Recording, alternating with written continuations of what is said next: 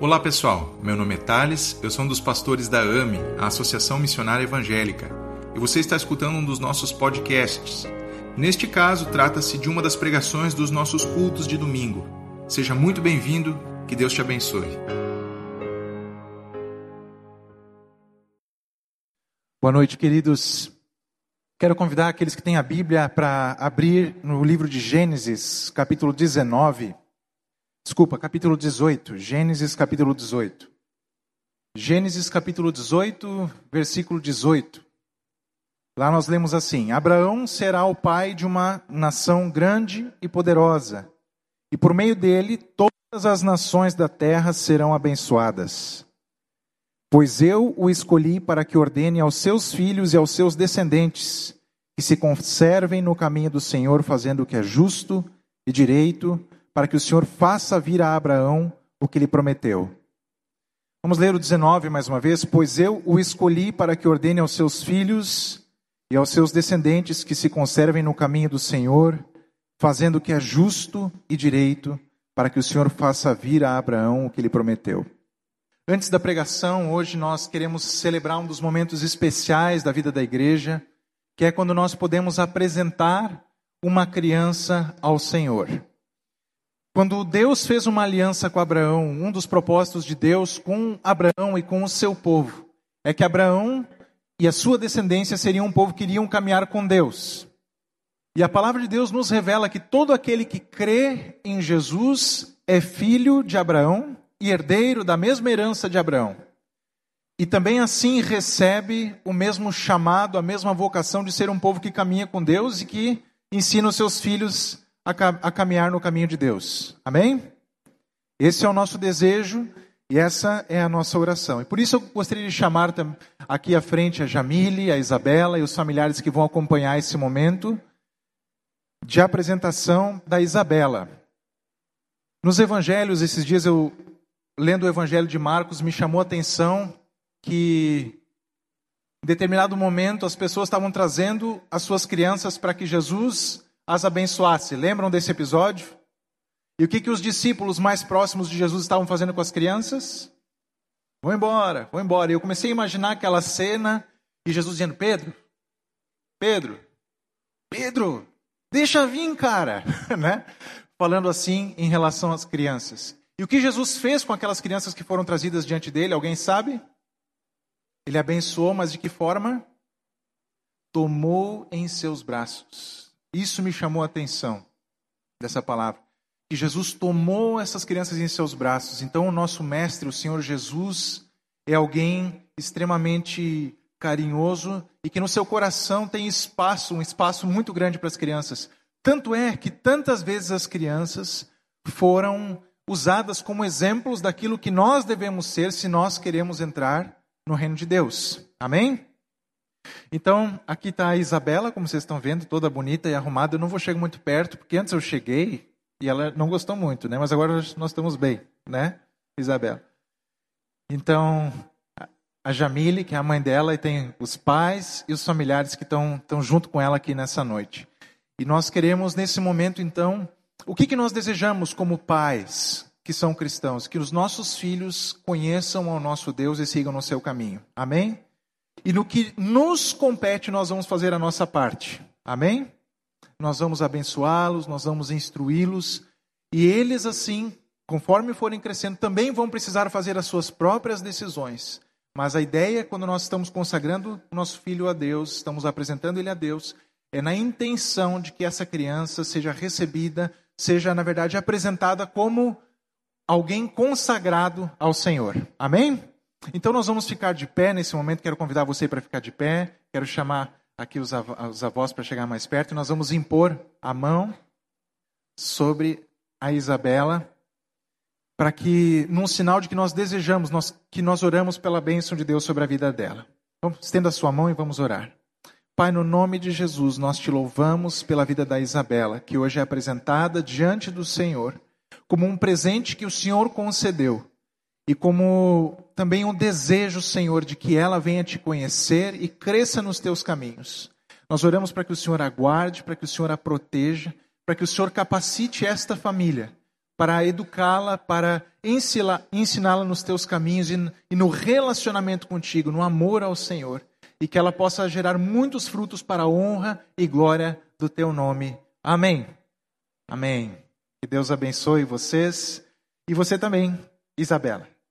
Amém? Se você esteve aqui na semana passada, você sabe que nós estamos acompanhando uns pensamentos de alguém que é meio polêmico nas suas conclusões, que é chamado na Bíblia como Eclesiastes, ou mestre. Então eu quero convidar você, se você tem sua Bíblia aí para abrir comigo lá no livro de Eclesiastes.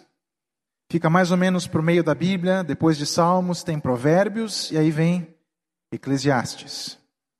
Eclesiastes ele tem a habilidade de nos desalojar, de, no, de nos incomodar, de, de nos empurrar para fora da nossa zona de conforto e nos fazer perceber a vida como ela é. A vida sem maquiagem, a vida sem a, as propostas muitas vezes religiosas, de fáceis, de como a gente pode viver. Eclesiastes, ele se dedica, esse mestre se dedica a, a estudar a vida, a investigar a vida, aonde? Debaixo do sol ou debaixo do céu, são as duas expressões que ele usa. Então, esse livro ele é uma coleção de ditos desse mestre, desse alguém que usou a sabedoria para investigar, para explorar, tudo que é feito debaixo do céu. E essa expressão debaixo do céu, ela indica que na sua investigação, na sua análise, para onde ele está olhando? Para as coisas que acontecem aqui, onde os nossos olhos podem ver, entre o nosso nascimento e a nossa morte. Para a realidade que acontece, aquilo que nós experimentamos no nosso dia a dia. Ele deixa o transcendente, aquilo que é de Deus, o divino, fora da equação. E olha para a vida com esses olhos, com aquilo que os nossos olhos naturais conseguem enxergar. E nas suas observações, quando ele se deparava com coisas que fugiam daquilo que ele imaginava que era certo, eh, quando ele, quando ele olhava para situações que escapavam daquilo que ele considerava ser bom, ele usava uma expressão. Lembram qual é? Uma palavra em hebraico que vocês aprenderam semana passada? Hevel. Isso. Hevel é fumaça, é vapor. Então, diante de, de, essa palavra é usada em muitas circunstâncias no texto e ela é traduzida para o português de formas diferentes. Isso é bom porque nos dá uma ideia da, da amplitude que essa palavra tem e da, dos diversos usos, né? Então, é como se ele estivesse falando: a vida é uma ilusão, é um enigma, é vaidade, não tem sentido. Certas coisas que acontecem simplesmente não têm sentido. Então, Dentro, dentro dos seus temas principais, a primeira coisa que ele apresenta como sendo algo que limita a nossa capacidade, que limita a, a experiência humana, é a morte e os padrões cíclicos, que põem em questão o esforço humano. Então, a morte, né? todos nós vamos morrer. Em determinados momentos, em vários momentos do texto, ele diz assim: Mas a gente faz isso e um monte de coisa e a gente age como se fosse protagonista e a gente acha que está levando o mundo para algum lugar e quando vem a gente morre. Todos nós morremos, a gente experimenta essa realidade que limita a nossa existência. E outra coisa são os padrões cíclicos. Quer dizer, tudo o que nós, o que há por aqui, nós já vimos, já já aconteceu.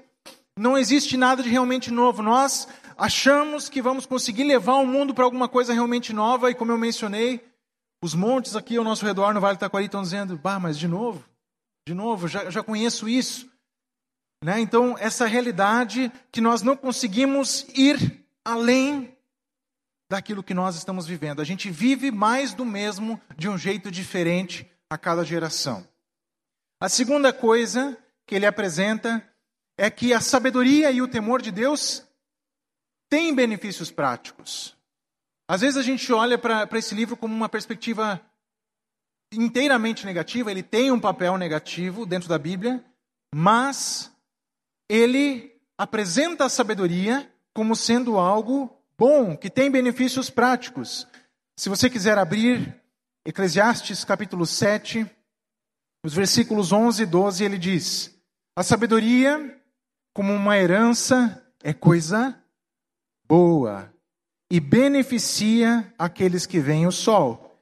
A sabedoria oferece proteção, como faz o dinheiro. Mas a vantagem do conhecimento é esta: a sabedoria preserva a vida de quem a possui. Então, ok, o mundo é marcado pela morte, por esses, esses movimentos cíclicos, mas tem a sabedoria e você pode ir melhor se você tiver sabedoria.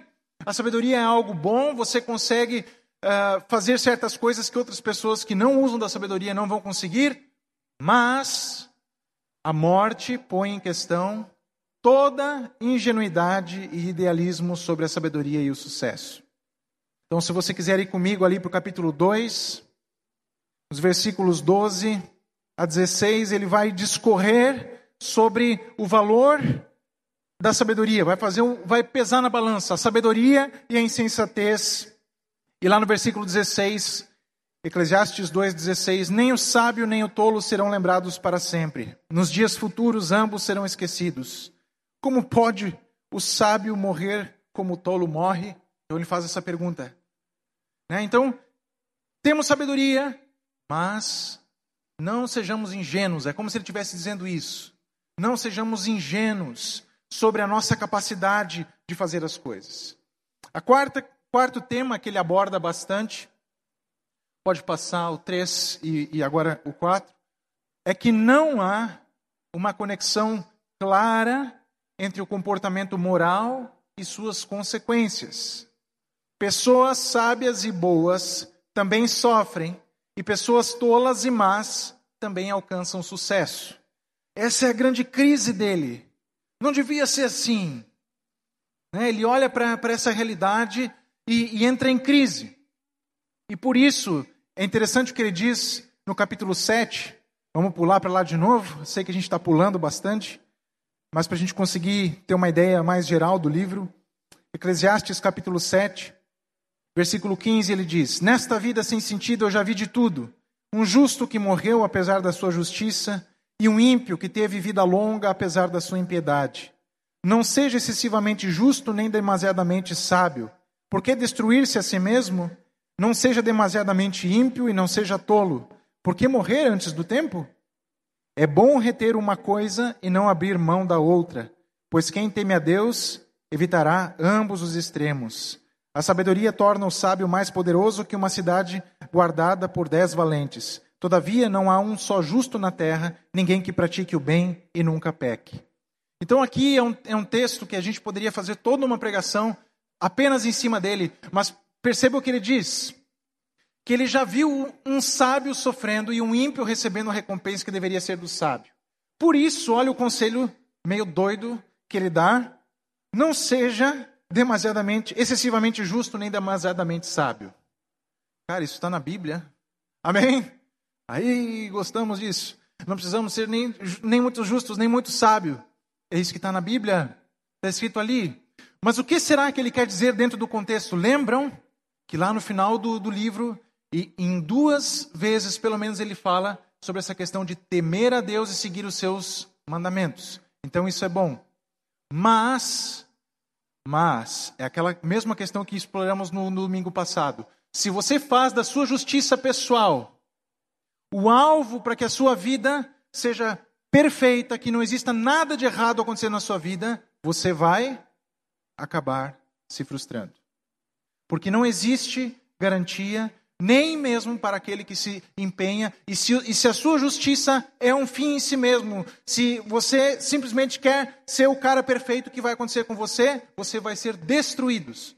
Perceba que ele, ele usa, ele fala que tanto Ser excessivamente justo e demasiadamente sábio, nesses termos, destrói, assim como aquele que é demasiadamente ímpio.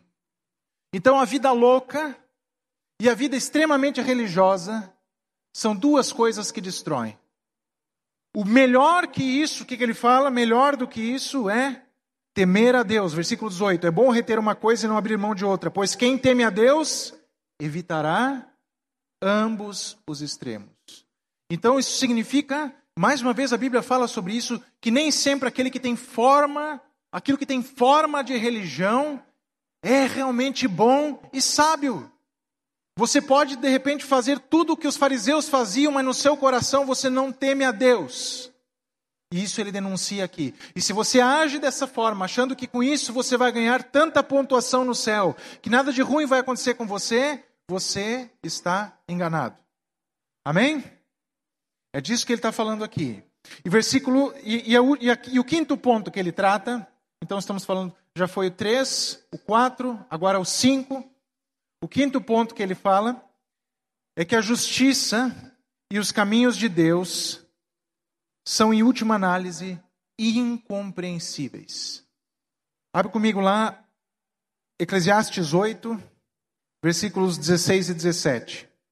Quando voltei a mente para conhecer a sabedoria e observar as atividades do homem sobre a terra, daquele cujos olhos não vem o sono, nem de dia nem de noite, percebi tudo o que Deus tem feito. Ninguém é capaz de entender o que se faz debaixo do sol. Por mais que se esforce para descobrir o sentido das coisas, o homem não o encontrará. O sábio pode até afirmar que entende, mas na realidade não o consegue encontrar. Ok? Então, se pudermos voltar para aquela tela com os cinco, cinco pontos que estavam apresentados, ele fala que a morte e os padrões cíclicos do mundo põem em questão o esforço humano. Segunda coisa, a sabedoria e o temor de Deus têm benefícios práticos. Amém? É bom ser sábio ou não é? Sim. Sim, é bom ser sábio. Três, mas a morte põe em questão toda ingenuidade e idealismo sobre a sabedoria e o sucesso. A morte meio que dá uma sacudida, que nos acorda para a realidade. Quatro, não há uma conexão clara entre o comportamento moral e as suas consequências. Pessoas sábias e boas também sofrem, e pessoas tolas e más também alcançam sucesso. E cinco, a justiça e os caminhos de Deus são, em última análise, incompreensíveis. Então, o mestre ele apresenta cinco temas que nos desafiam, que nos incomodam, que nos deixam um pouco agitados. É como se ele estivesse dizendo: Eu investiguei tudo por aí, encontrei muita fumaça, tem muita coisa que foge da minha compreensão, eu não consigo entender. E aí a gente se pergunta: como é que a gente vive diante de tanta fumaça?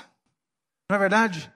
diante de uma vida que não tem certezas, que você não sabe se você ainda vai estar aqui amanhã ou daqui a cinco minutos, ou se você vai chegar no final de 2020, você não sabe. Como você vive uma vida que você, na qual você não tem essa certeza? O que de melhor você pode fazer? E agora ele começa a apresentar, agora não, ao longo ao longo das suas conclusões, ele, ele começa a apresentar uma direção daquilo que entende que seja o melhor que nós podemos fazer. Vamos dar uma olhada nisso? Sim? Ou querem ficar com isso? Vamos então ver o que ele fala. Capítulo 2, versículos 23 a 26. Durante toda a sua vida, seu trabalho é pura dor e tristeza. Mesmo à noite, a sua mente não descansa. Isso também é absurdo. Qual é a palavra usada no hebraico? Hevel. Isso é hevel. Isso é absurdo. Né? Ele está falando nesse texto ali sobre o trabalho, sobre o esforço que a gente faz e as, e as angústias que o trabalho pode gerar. Versículo 24. Para o homem, não existe nada melhor do que comer, beber e encontrar prazer em seu trabalho. E vi que isso também vem da mão de Deus. E quem aproveitou melhor as comidas e os prazeres do que eu? Ao homem que o agrada, Deus dá sabedoria, conhecimento e felicidade. Quanto ao pecador, Deus o encarrega de ajuntar e armazenar riquezas para entregá-las a quem o agrada. Isso também é inútil. É hevel. É correr atrás do vento. Ok? Então, o primeiro ponto que ele, que ele menciona aqui. Então, diante dos limites e os sofrimentos que vêm do trabalho, isso essa próxima tela. O que, que ele oferece como uma alternativa? Comer, beber e encontrar prazer no seu trabalho. Vejam só. Que coisa. Você, você esperava encontrar isso? Comer, beber e encontrar prazer no seu trabalho. Agora, capítulo 3, versículo 9 a 13. Se você quiser deixar essa, essa tela aqui mesmo, sem mostrar os versículos, eu vou lendo os versículos, daí o pessoal consegue se, se amparar por ali. Então, capítulo 3, versículos 9 a 13. O que ganha o trabalhador com todo o seu esforço? Tenho visto o fardo que Deus impôs aos homens. Ele fez tudo apropriado ao seu tempo. Também pôs no coração do homem o anseio pela eternidade. Mesmo assim, ele não consegue compreender inteiramente o que Deus fez. Descobri que não há nada melhor para o homem do que ser feliz e praticar o bem enquanto vive. Descobri também que poder comer, beber e ser recompensado pelo seu trabalho é um presente de Deus. Amém? Então, a próxima questão, ele começa a falar sobre os limites do nosso esforço humano, especialmente na busca pelo transcendente. Deus colocou no coração do homem um desejo pelo transcendente, pela eternidade. Mas nós nos esforçamos, nos empenhamos, nós temos isso, mas algo sempre falta. Olhando debaixo do sol. Né? Esse esforço, existe um limite na nossa busca. Então não existe nada melhor do que ser feliz, praticar o bem, comer, beber e ser recompensado pelo seu trabalho. Capítulo 5, versículos 15 a 20. O homem sai nu do ventre de sua mãe e como vem, assim vai. De todo, de todo o trabalho em que se esforçou, nada levará consigo. Há também outro mal terrível: como o homem vem, assim ele vai. E o que, e o que obtém de todo o seu esforço em busca do vento, passa por toda a sua vida nas trevas, com grande frustração, doença e amargura. Assim, descobri que para o homem o melhor e o que mais vale a pena é comer, beber e desfrutar o fruto do trabalho e do esforço que se faz debaixo do sol durante os poucos dias de, de vida que Deus lhe dá, pois essa é a sua recompensa. E quando Deus concede riquezas e bens a alguém e o capacita a desfrutá-los, aceitar a sua sorte e a ser feliz em seu trabalho, isso é um presente de Deus. Raramente essa pessoa fica pensando na brevidade da, da vida, porque Deus o mantém ocupado com a alegria do coração. Próximo, capítulo 8, versículos 14 e 15. Há mais uma coisa sem sentido na terra: justos que recebem o que os ímpios merecem e ímpios que merecem os que os justos merecem. Isso também, penso eu, não faz sentido. É hevel. Por isso, recomendo que se desfrute a vida, porque debaixo do sol não há nada melhor para, para o homem do que comer, beber e alegrar-se. Sejam esses os seus companheiros no seu duro trabalho durante todos os dias da vida que Deus lhe der debaixo do sol. Próximo vers 9, capítulo 9, versículo 3. Este é o mal que há em tudo o que acontece debaixo do sol. O destino de todos é o mesmo. De novo, ele está falando sobre a morte, né? Agora pula lá para o versículo 7. Portanto, vá, coma com prazer a sua comida e beba o seu vinho de coração alegre, pois Deus já se agradou do que você fez. Esteja sempre vestido com roupas de festa e unja sempre a sua cabeça com óleo. Desfrute a vida com a mulher que, a quem você ama, todos os dias desta vida sem sentido que Deus dá a você debaixo do sol. Todos os seus dias sem sentido. Pois essa é a sua recompensa na vida pelo seu árduo trabalho debaixo do sol.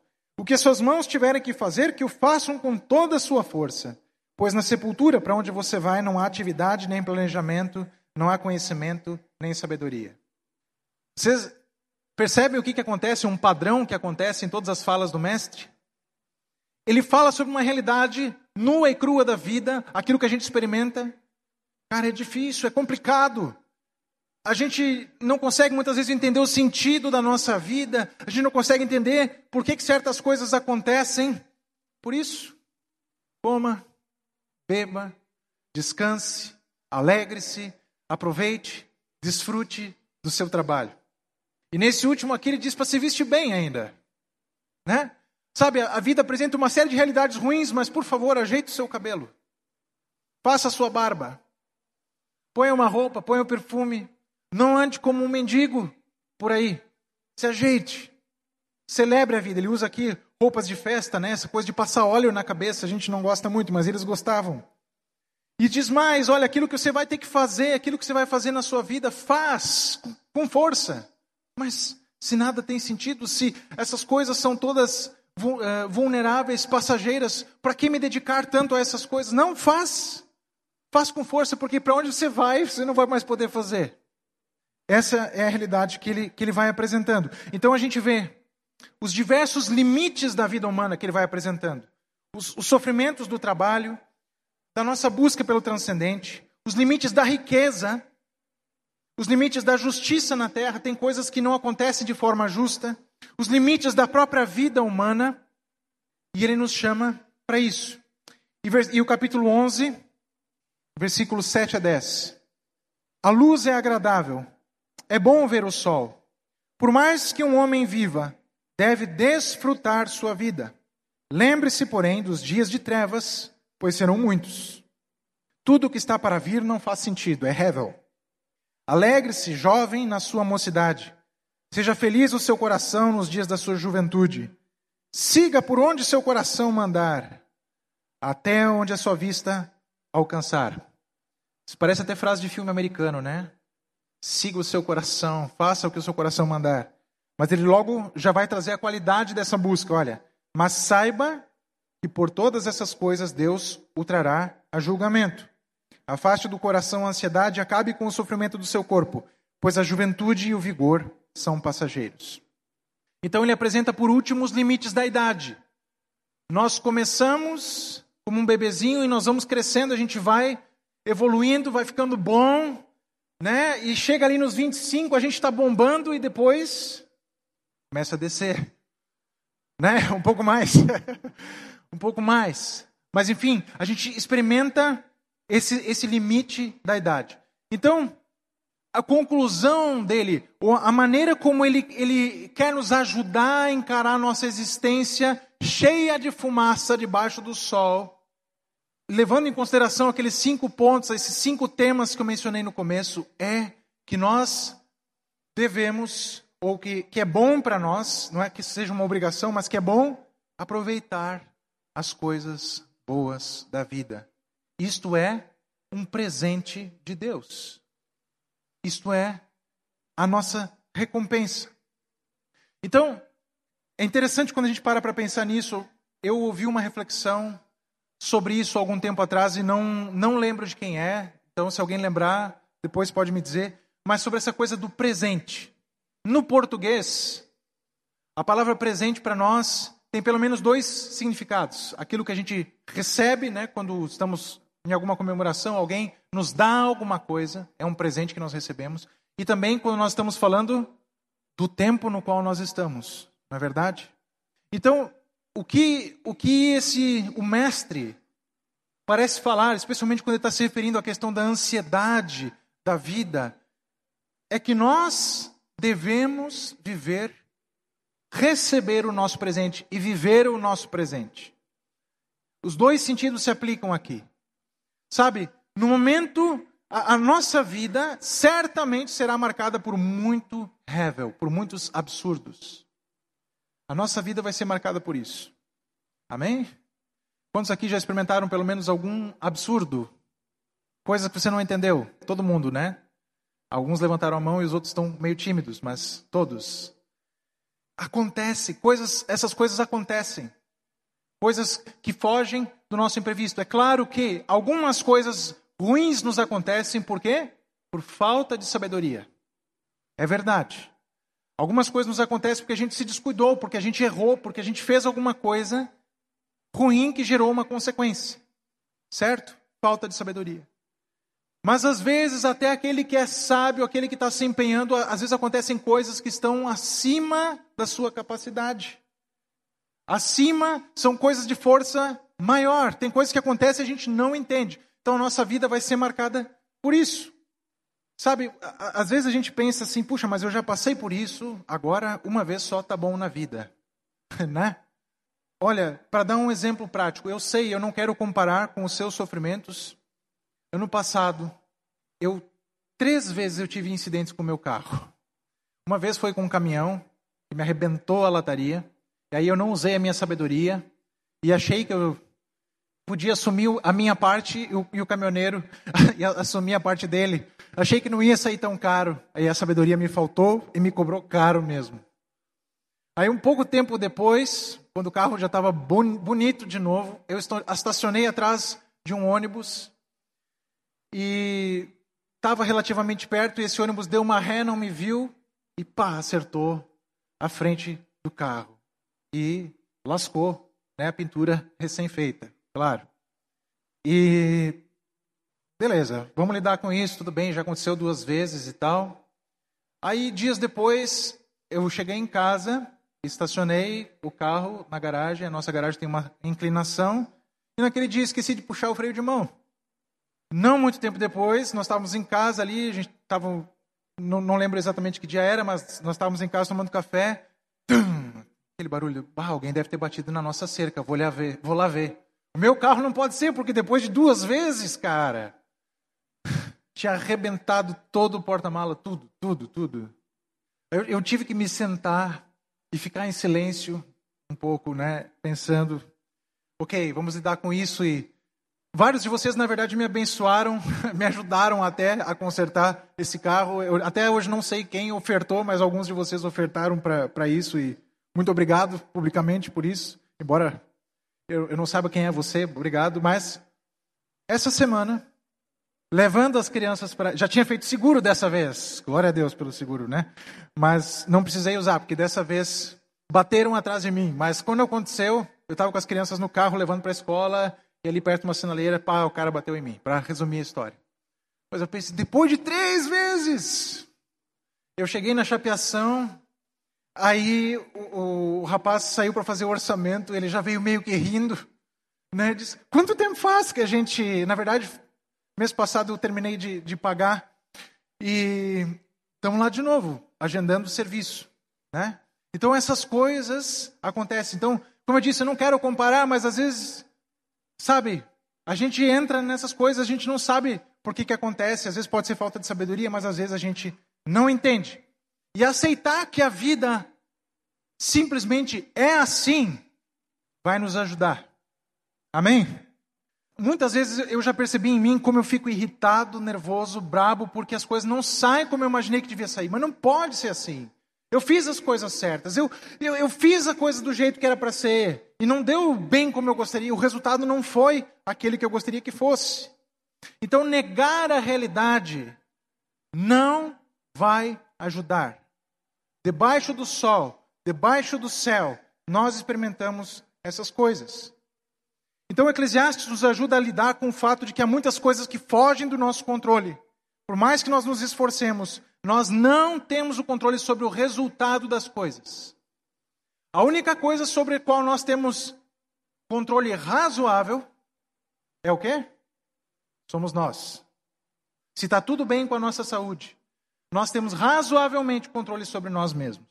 É a única coisa. Nós não podemos controlar os outros. Então, o mestre parece nos indicar duas maneiras de encarar a vida. Numa delas, você foca naquilo que você não tem e você se esforça, você se empenha, você vai, você faz e você quer resultados, resultados e resultados, e você se sacrifica, e você se desgasta, e você se estressa, e você se decepciona. E a marca é a ansiedade, a raiva e o rancor.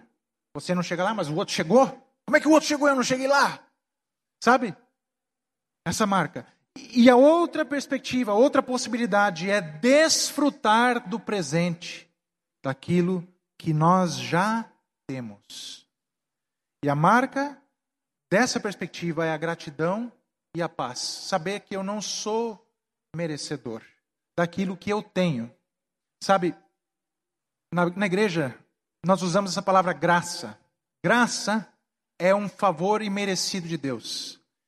Graça é quando Deus nos dá aquilo que nós não merecemos.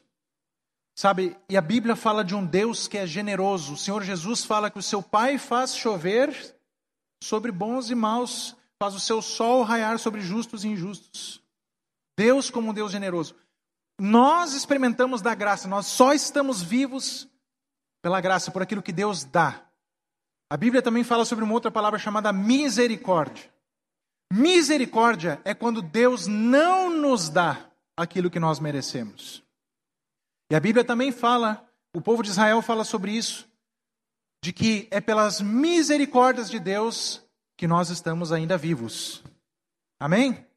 Pela sua misericórdia, ele continua renovando o seu sim. Então, uma coisa que a questão da religião faz, ela, ela nos faz pensar de que se a gente usar certas mecânicas, certas, certos jeitos de fazer a coisa, certos jeitos de orar, isso vai nos colocar numa posição onde Deus vai nos dever.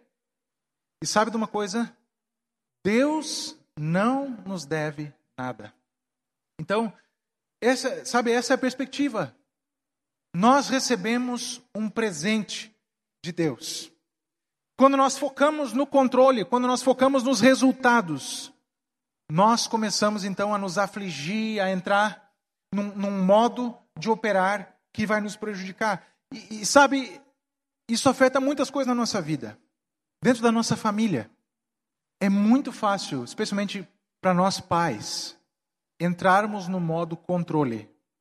Nós queremos controlar os resultados do que vai acontecer com os nossos filhos. E, gente, eu, eu sei, eu estou mal começando, mas eu já experimento isso. Eu queria que eles fizessem uma coisa e eu não entendo por quê.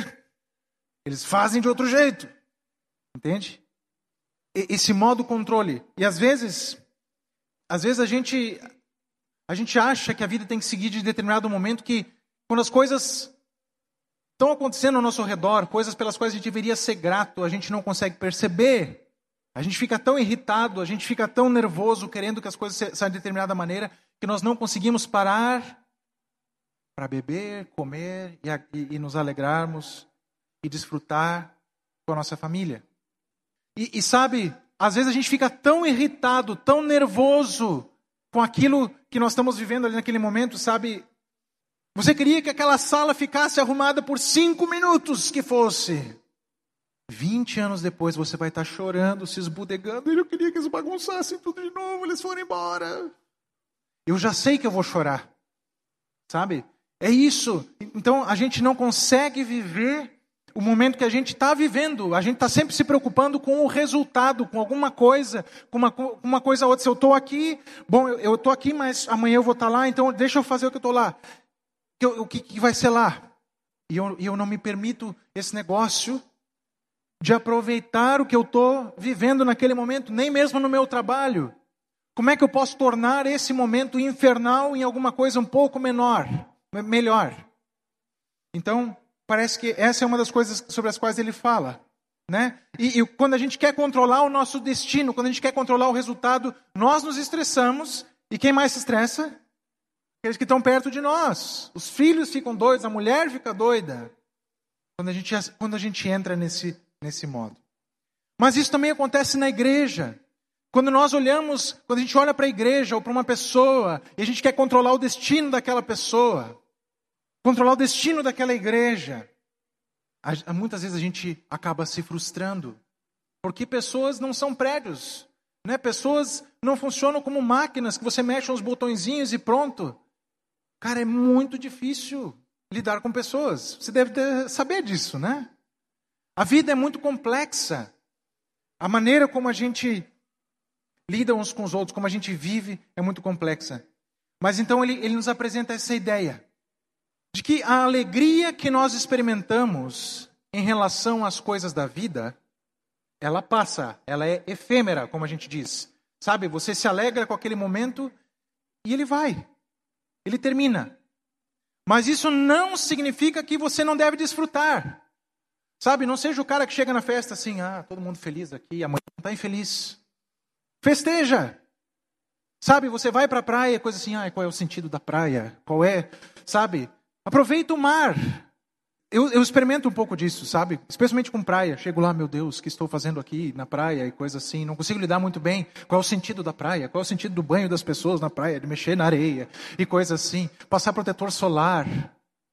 Esse ano eu tive crise de novo na praia, né? Mas eu, eu procuro não falar porque eu não quero também encher o saco da Carol, nem das crianças, nem de ninguém. Mas a, sabe, coma, beba, desfrute das coisas boas que vêm. Isso, sabe, por isso o mestre fala tanto em comer e beber, porque isso, isso expressa alguma coisa. Vocês lembram de uma pessoa no Novo Testamento que foi acusada de comer e beber muito? Jesus. O cara estava comendo, foi chamado de comilão e beberrão, estava comendo e bebendo, estava festejando, muitas vezes com as pessoas erradas, estava lá desfrutando daquele momento. E isso é, é algo que vem da cultura judaica, da cultura bíblica, especialmente no Antigo Testamento, a gente percebe essa, essa raiz de que festejar, especialmente com, os outros, com as outras pessoas, esse momento de festa, é uma declaração alegre de dependência. Você já parou para pensar de quantas pessoas você depende para ter tudo que você tem na mesa na hora do almoço? Tipo assim, a salada, a carne, o arroz, o feijão. Quantas mãos estiverem envolvidas nisso, naquilo que você bebe? Né? Então, festejar esses momentos. Por isso também nós oramos, nós, nós damos graças a Deus, porque festejar nesses momentos nos lembra que nós somos dependentes de Deus e somos dependentes uns dos outros também. Então é uma, uma declaração alegre de dependência, de que nós não sobrevivemos sozinhos e sem recursos. O Mestre nos convida a sempre que possível. Vai ser sempre festa? Não, a gente sabe que não. Mas ele sempre que possível aproveitar estes momentos, celebrar a vida, a provisão, as pessoas que nos cercam. Momentos de festa, sentar para comer e beber também aponta para a última festa. As bodas do Cordeiro. A festa. A festa. Eu quero estar nessa festa. A festa. Então, quando a gente senta para comer e beber, nós, estamos, nós apontamos para aquela festa que um dia nós vamos provar e vamos celebrar com toda alegria, e o pecado não vai mais estar presente, nem a morte, nem o mal, e uau, que festa!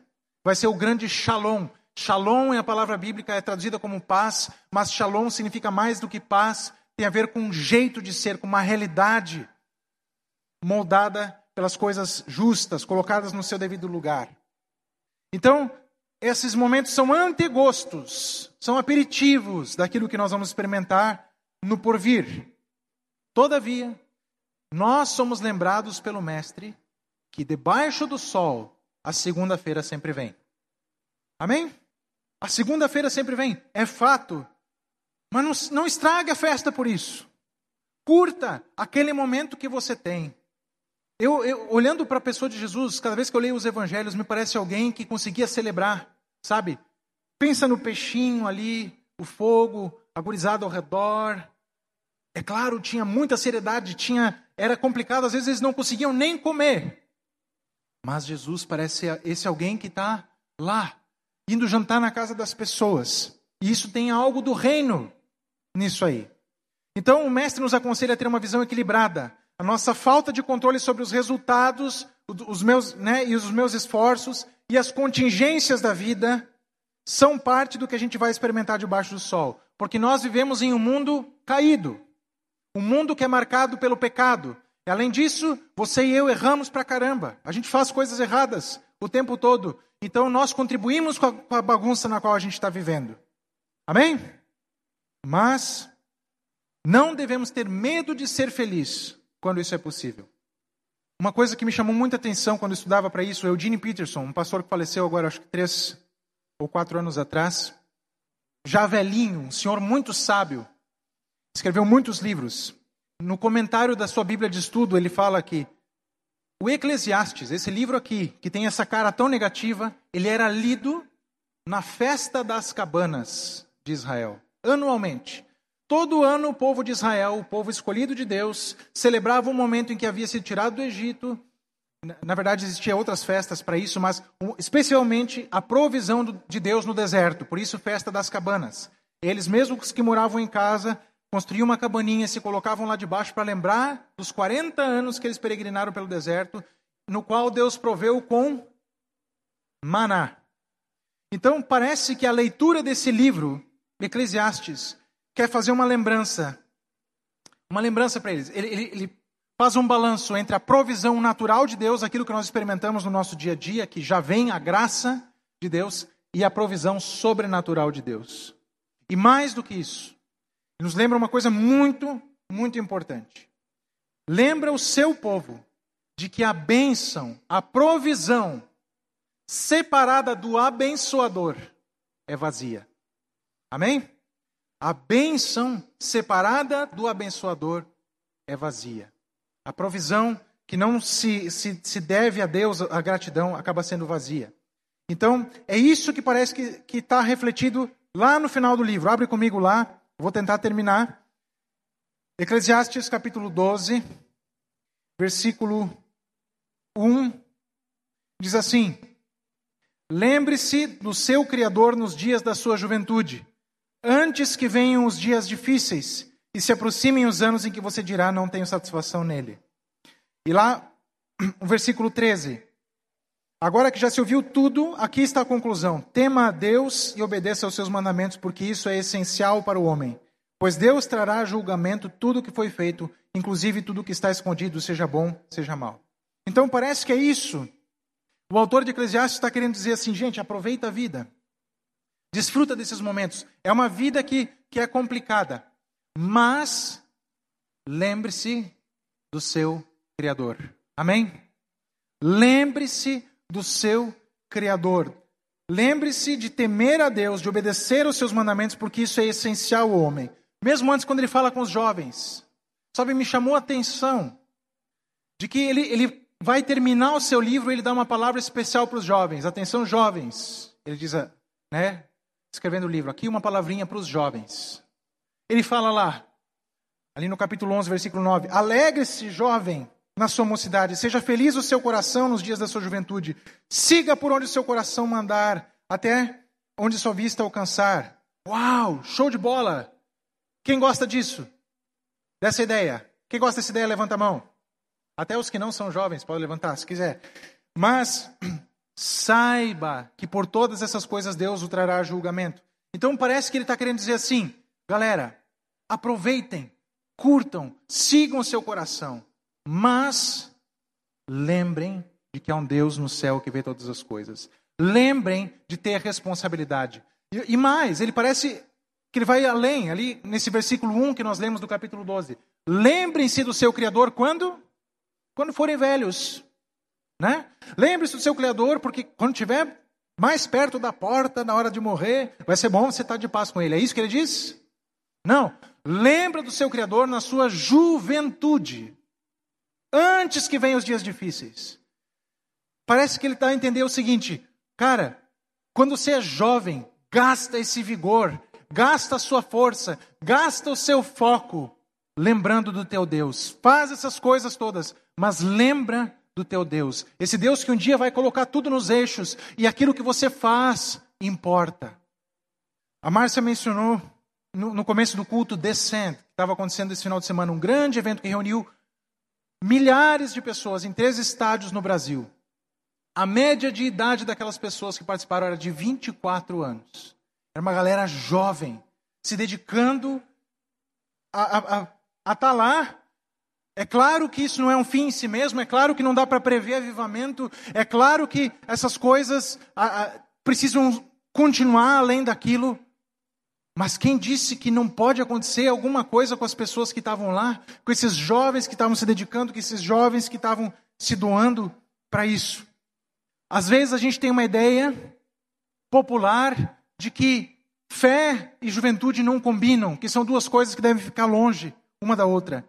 Na verdade, o escritor diz que isso não é sábio. Que o sábio, jovem, sábio é você lembrar de Deus na sua juventude. Não esperar.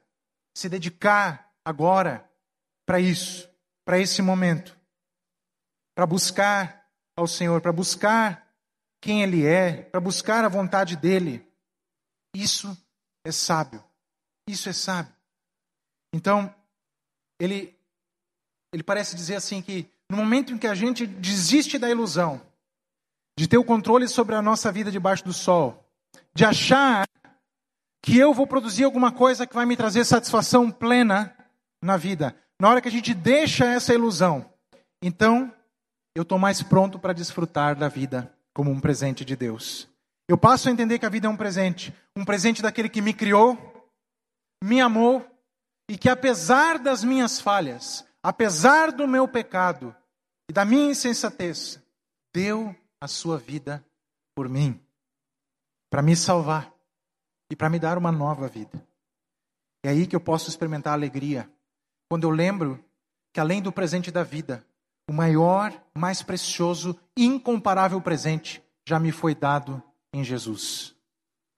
Quando eu lembro disso, eu jamais vou poder olhar para Deus e dizer: Deus, tu me deve alguma coisa a mais do que isso. Tudo que vem é lucro. Amém? Tudo que vem é, é mais do que nós poderíamos receber. Então eu quero terminar te perguntando: ao que você se agarra para dar sentido à sua vida? É no seu sucesso profissional? É no seu relacionamento? É numa pessoa? É uma condição financeira? É o reconhecimento de alguém? Embora essas coisas sejam boas, se você se agarrar nelas, como se fosse o melhor que pode te acontecer, você ainda está iludido. Você ainda está querendo segurar a fumaça e o vapor. Todas as coisas boas são apenas indicativos do melhor que ainda está por vir. Amém? Quero te convidar a fechar os teus olhos para a gente orar. Primeiro, eu quero que você examine o seu coração. Pense, você está lembrando do seu Criador? Esteja você na sua juventude, ou se você já está há muito tempo na juventude, você está lembrando do seu Criador? Mais do que isso, você vive como se a vida fosse um presente dele. O que na sua vida mostra gratidão à vida que ele lhe deu. Converse com o Senhor, coloque as tuas palavras diante dele, fale sobre a maneira como você tem vivido, sobre as coisas que o Espírito Santo pode ter lembrado durante essa pregação. Pai, nós queremos te agradecer porque tu nos presenteaste com esse, esse rico diálogo da Bíblia, onde os sábios podem nos ajudar a entender a tua imensidão e olhar para a vida com uma perspectiva que pode nos ajudar a viver. Nós queremos te agradecer, Senhor, pela, pela vida. Queremos te agradecer por esse momento. Queremos te agradecer, Senhor, por tantas bênçãos. Te agradecer, Senhor, pela tua presença em meio às lutas. Te agradecer pelas lutas. Nós queremos, Senhor, lembrar de Ti. Lembrar que não há nada de bom sobre a nossa vida que não venha como um presente do Senhor, que não seja possível porque o Senhor permitiu. E nós queremos aprender com o Senhor Jesus a dedicar os nossos dias a Ti, a lembrar de Ti, Senhor, a temer a Ti, a obedecer os Teus mandamentos, porque sabemos que isso é essencial para nós. Porque sabemos, Senhor, que Tu sabes o que é melhor. Porque sabemos, Senhor, que Tu nos convidas para uma vida de descanso no Senhor, enquanto trabalhamos no Senhor. Pai, nos ajuda a crescer na sabedoria para viver. Nos ajuda a crescer na nossa visão de mundo. E que pela tua graça nós possamos viver com alegria os momentos alegres que tu nos permites viver. E que a nossa alegria, acima de tudo, seja baseada em quem tu és naquilo que tu fizeste por nós em Jesus, naquilo que tu nos fizeste em Jesus, e que a nossa alegria possa de alguma forma glorificar o Senhor, de ajudar que pessoas que não conhecem a alegria do Senhor, que essas pessoas possam te conhecer através de nós. Nós oramos em nome de Jesus. Amém. Amém. Queridos, eu quero convidar você, se você aguentou até aqui, semana que vem nós temos o terceiro e último a terceira e última pregação sobre o livro de Eclesiastes. Nós vamos fazer uma conversa entre Eclesiastes e Jesus na nossa vida. Amém? Quero lembrar aqueles que nos visitam pela primeira vez que na saída procure o pessoal que vai estar naquele balcão à esquerda para você receber um presente, que é um livretinho, e também já que nós estamos ali na saída com alguns convites para o Alfa. O Alfa é um lugar para a gente explorar juntos. No Alfa a gente vem, vem aqui para pensar, para falar, para comer, para rir, para se conectar uns com os outros, para explorar o sentido da vida, para fazer perguntas. Então, se você gosta dessas coisas, se você tem amigos que gostariam de conversar sobre a fé cristã, esse, essa é uma excelente oportunidade. Então, você pode pegar os convites ali. Nós vamos começar a mandar vídeos sobre isso. E se você tem interesse em facilitar um pequeno grupo de discussão do Alfa, você, por favor, entre em contato comigo e nós vamos fazer um treinamento especial para isso, que é uma grande oportunidade da gente crescer. Quero também dizer que essa noite, mais uma vez, a, a família Lisboa dos Santos, né, do Tiago, da Sheila, Davi e Iago, não está conosco, porque eles estão na Igreja Videira Verdadeira, é, apresentando o projeto missionário. E assim, no próximo domingo eles também vão estar em Santa Cruz, e possivelmente em vários domingos eles não estarão conosco, estarão nos cultos de outras igrejas, falando sobre o projeto, sobre essa ideia. Nós, nós temos esse privilégio de sermos uma igreja aqui na região mandando uma família de missionários para um país perseguido, um país com 0% de presença cristã. E nós estamos ali contribuindo para mudar essa realidade, para que pessoas conheçam o Evangelho. Então, você é convidado desde já a estar orando sobre isso, vamos manter a igreja informada. Então, só queria passar esse recado para vocês estarem sabendo disso. Mas, por favor, sintam-se livre para mandar mensagens. Se daqui a pouco, no seu tempo de oração, você tem alguma palavra, alguma coisa que você queira compartilhar com eles, por favor, faça isso, porque é um momento da gente apoiar muito essa família. A gurizada está estudando inglês todos os dias, eles estão se puxando para fazer o possível né, para chegar lá e servir da melhor maneira. Amém? São muitos desafios, mas Deus está conosco. Amém?